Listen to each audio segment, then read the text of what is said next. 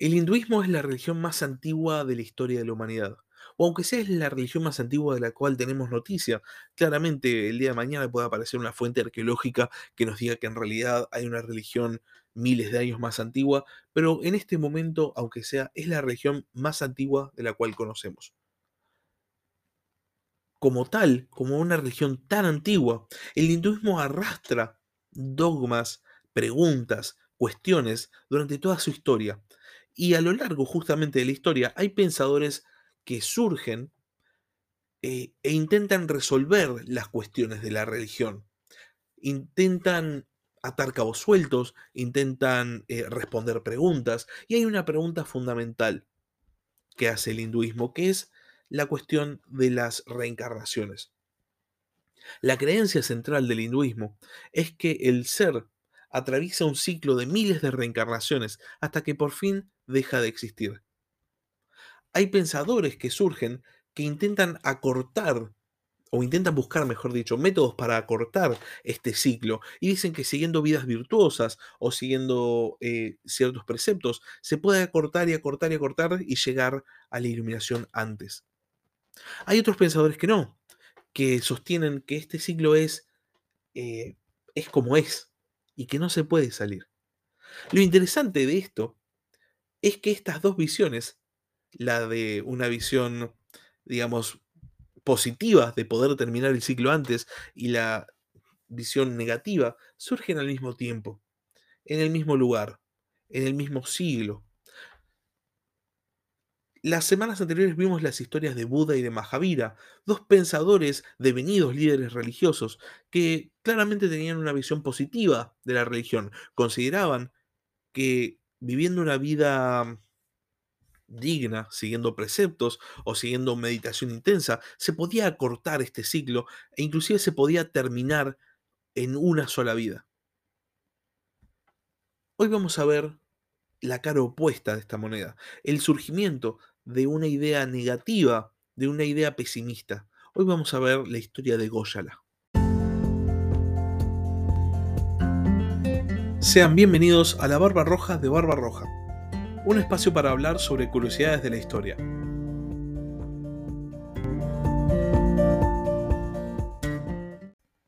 La tradición sitúa el nacimiento de Goyala en algún momento entre el siglo VI y el siglo V a.C.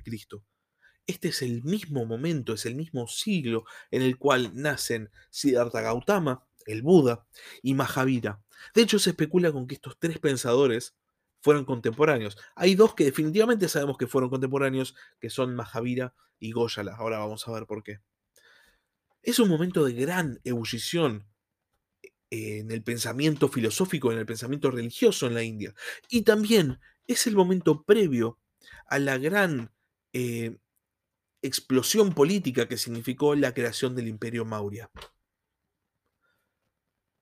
Goyala nace en un entorno muy diferente al de Buda y al de Mahavira, porque no nace en el seno de una familia acomodada, como miembro de una casta superior, eh, sin necesidades, sin, eh, sin pobreza, sino todo lo contrario. La leyenda cuenta que los padres de Goyala llegan a una aldea cuando la madre estaba en, las etapas avanzadas del embarazo y que consiguen refugio en un establo porque no habían conseguido hospedarse en ningún otro lugar. Goyala nace en el rincón de este establo, en un rincón, en la más absoluta pobreza. Y el dueño de ese establo, de nombre Gobajula, lo toma como esclavo. Goyala eventualmente va a conseguir escapar de esta esclavitud, pero va a salir literalmente sin nada, porque en el momento en que eh, sale corriendo, Gobajula lo toma de su ropa y Goya escapa desnudo. Y esta va a ser una tradición que este pensador va a mantener el resto de su vida. Lo interesante de esta leyenda acerca de su nacimiento no es solamente justamente la cuestión de su nacimiento, o también el hecho de que eh, decidiera andar desnudo. Lo interesante es que es lo único que se sabe acerca de todos sus primeros años. Sabemos que en algún momento conoce a Mahavira y se vuelve su gran amigo y discípulo, pero que eventualmente cuando Mahavira crea la doctrina del jainismo, Goyala se distancia. Claro, la cuestión de fondo es que Mahavira buscaba una salida al ciclo de reencarnaciones y creía haberla encontrado. Creía que persiguiendo una vida de meditación extrema y una vida de privaciones se podía acelerar la salida de ese ciclo. Goya la piensa todo lo contrario. Goya la piensa que no hay manera de terminar el ciclo, que cada ser tiene que aguantar las 84.000 reencarnaciones y solo después de cumplir absolutamente todo el ciclo, solamente ahí puede dejar de existir. Para seguir con el pensamiento de Goyala, voy a remitirme una vez más a la novela Creación de Gore Vidal. Esta novela que ya usé la semana pasada para ilustrar el pensamiento de Mahavira, hoy la vamos a usar para ilustrar el pensamiento de su gran amigo y su gran rival. Cito, yo amaba a Mahavira, éramos como hermanos, éramos como uno, observábamos juntos los votos, reafirmábamos la antigua sabiduría, pero luego empecé a estudiar cosas que los hombres han olvidado y nos vimos obligados a alejarnos, porque ahora sé exactamente qué es verdad y debo decir la verdad a quien quiera escuchar. No es verdad que una criatura viviente pueda acercarse a la santidad o al nirvana mediante la sola observancia de todos los votos. La verdad, la verdad es que cada uno de nosotros es inicialmente un átomo, una mónada vital. Cada una de estas mónadas está obligada a sufrir una serie de 84.000 renacimientos. A partir del átomo original, atravesando cada uno de los elementos, el aire, el fuego, el agua y la tierra. Y pasando luego a los ciclos más complejos, como las rocas, las plantas y las criaturas de todas las clases. Una vez cumplida la serie de 84.000 encarnaciones, la mónada vital es liberada y desaparece. Goyala se puso de pie agarró de su cinturón un ovillo de hilo y lo sostuvo en la mano. Piensa que este hilo es el curso completo de una monada vital. Mira cómo se eleva. Góyala arrojó el ovillo hacia el cielo raso reteniendo el cabo. El hilo se desenrolló completamente en el aire y luego cayó al suelo. Ahora se ha acabado. Y esta es la historia de toda nuestra existencia. Pasamos de átomos a fuego, a tierra, a roca, a hierba, a insecto, a reptil, a hombre, a Dios y a nada. Finalmente todas esas máscaras que nos hemos visto obligados a ponernos y quitarnos pierden toda importancia, puesto que no hay nada que enmascarar. Esa es la verdad de nuestra condición. Pero mi antiguo hermano, Mahavira, les dirá que este proceso se puede apresurar llevando una vida virtuosa y cumpliendo los cinco votos. Es mentira. Cada uno de nosotros debe soportar el ciclo entero, del comienzo al fin. No hay salida. Algunos hombres están más próximos al nirvana, pero que hagan el bien o el mal es absolutamente indistinto. Simplemente existen. Hacen lo que se supone que deben hacer, sufren lo que deben sufrir y llegan al fin cuando es el momento, y no antes. Este es el pensamiento de Goyala. Está perfectamente retratado en la novela Creación de Gorbidal. Y podemos entender, mediante este retrato y mediante las enseñanzas de la fe ayíbica, de la que Goya fue o el fundador, o aunque sea fue el máximo exponente, que se trata de una corriente de pensamiento completamente determinista, lo que en la filosofía se llamaría determinismo, pero que en la India está muy vinculado a la religión.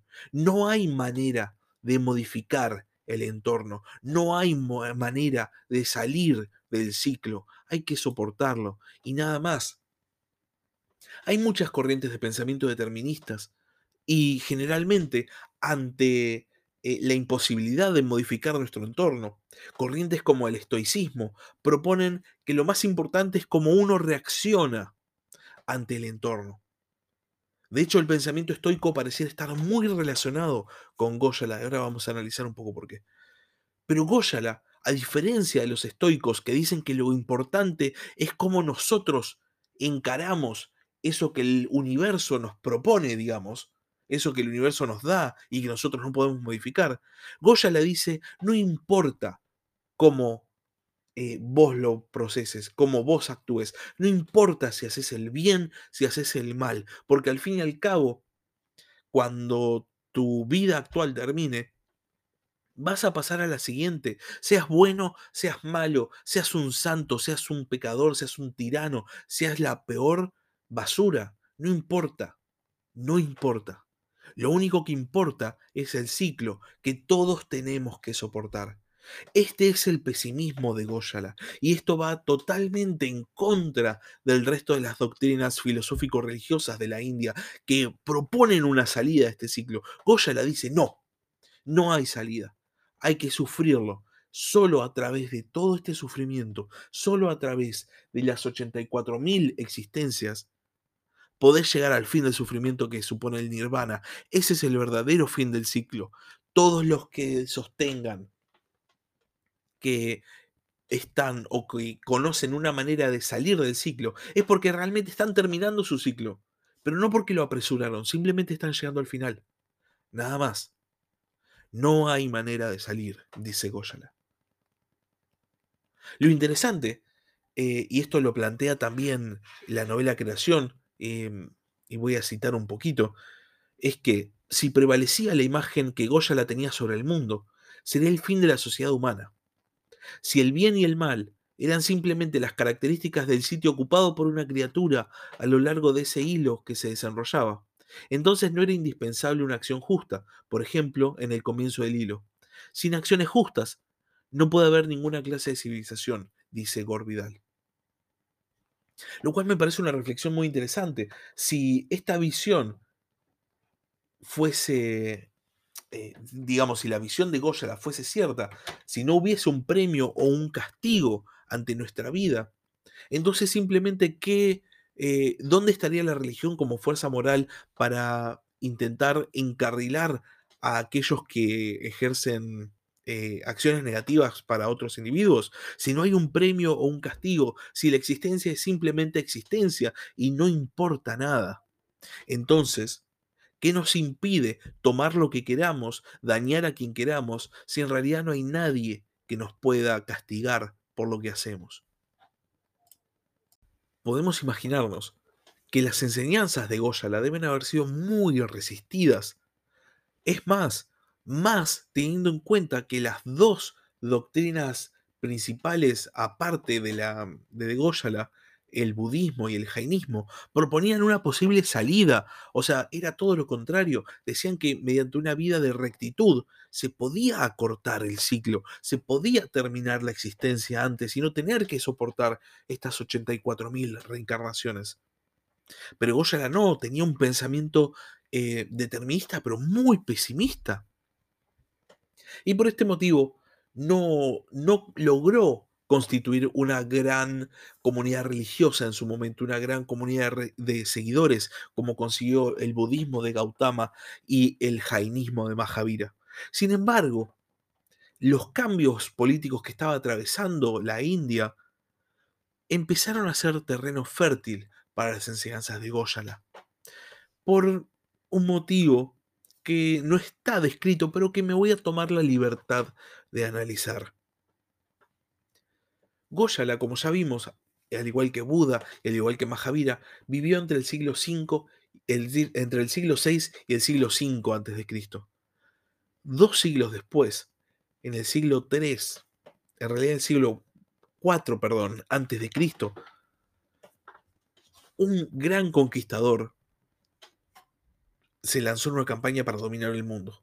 Y al poco tiempo murió en Babilonia. Alejandro Magno construyó un imperio que abarcaba Grecia, Egipto, Persia, toda Asia Menor y llegaba hasta el Valle del Indo. El resultado fue que la India de repente se vio inmersa en las guerras por el mundo, las guerras mundiales de la antigüedad, y dentro de estas guerras nació una gran dinastía que logró formar el primer imperio indio, que fue la dinastía Maurya. Chandragupta, el primer emperador Maurya, logró eh, combatir exitosamente al imperio Seleucida, a Seleuco I, el gran general y gran emperador. Y fue su nieto, Ashoka, quien llevó al imperio a la grandeza. Se dice que el padre de Ashoka, el hijo de Chandragupta, era seguidor de la doctrina de Goyala. Es más, se dice que el consejero de Chandragupta, el ideólogo detrás de la creación del imperio Maurya, detrás de la expansión militar y territorial de los Maurya's, era seguidor de Goyala. Las enseñanzas de Goyala encontraron terreno fértil en un momento en el cual había alguien que estaba intentando justificar una conquista y que no quería preocuparse por el mal que le podía llegar a hacer a las poblaciones conquistadas. Esto no está dicho, eh, o aunque sea no está analizado o vinculado de manera directa en ninguna de las fuentes que leí. Sin embargo, parece casi un resultado lógico. Si el ideólogo detrás de la creación del primer imperio indio seguía las enseñanzas de un sabio que decía que no había ni bien ni mal, que solo había que soportar el ciclo y que no había nadie que pudiese juzgar el mal que un individuo le hacía a otro. Tiene todo el sentido. Tiene, para mí, todo el sentido. Y lo interesante, después del surgimiento del imperio Maurya, es que también en el siglo III a.C., en el momento en el cual eh, este imperio nace en la India y las enseñanzas de Goyala se vuelven de repente muy populares, es en este momento en el cual en Grecia nace el estoicismo. La imposibilidad de modificar las cuestiones que pasan a nuestro alrededor llegan como pensamiento a Grecia en algún momento del siglo III, justo el momento de expansión del Imperio Maurya, justo el momento de expansión de las enseñanzas de Goyala.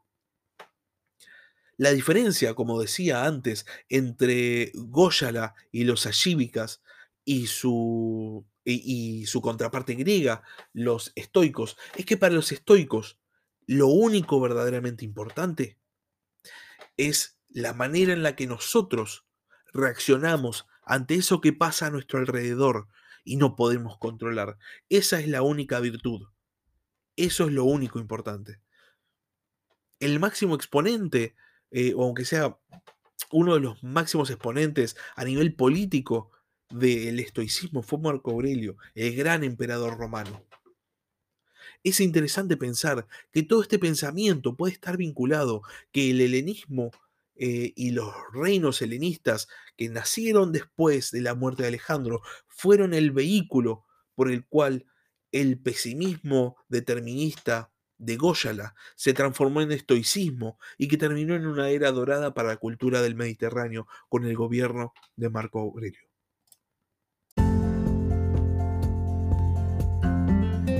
Gracias por escuchar La Barba Roja de Barba Roja. Si tenés algún comentario, si tenés alguna pregunta o simplemente tenés algo para decir, podés escribir un comentario en YouTube o bien podés mandar un mail a la barbarroja de barbarroja.gmail.com. Hasta la próxima.